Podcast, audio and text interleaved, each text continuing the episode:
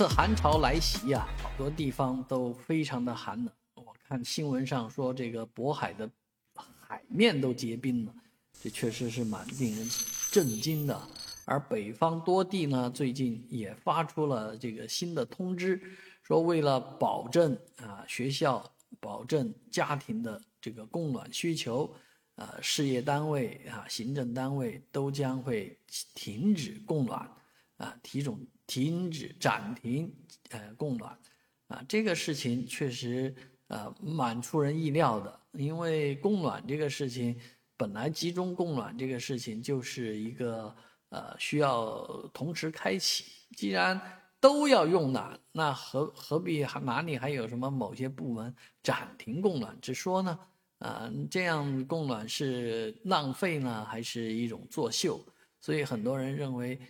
啊，搞这种形式主义的东西实在是没意思。更何况目前其实是降温形势有所扭转，全国都都会有一个气温回暖的过程。而在这样的天时候呢，发布这样的通知啊，是非常令人啊不解的。同时呢，啊，他说的是不不供暖，集中暂停供暖，但是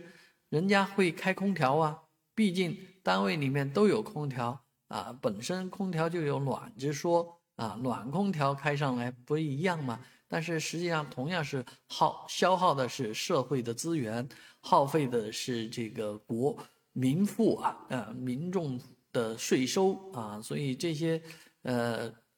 单位啊，机关单位做这样的事情，绝对是无奈之举，同时也是无能的表现。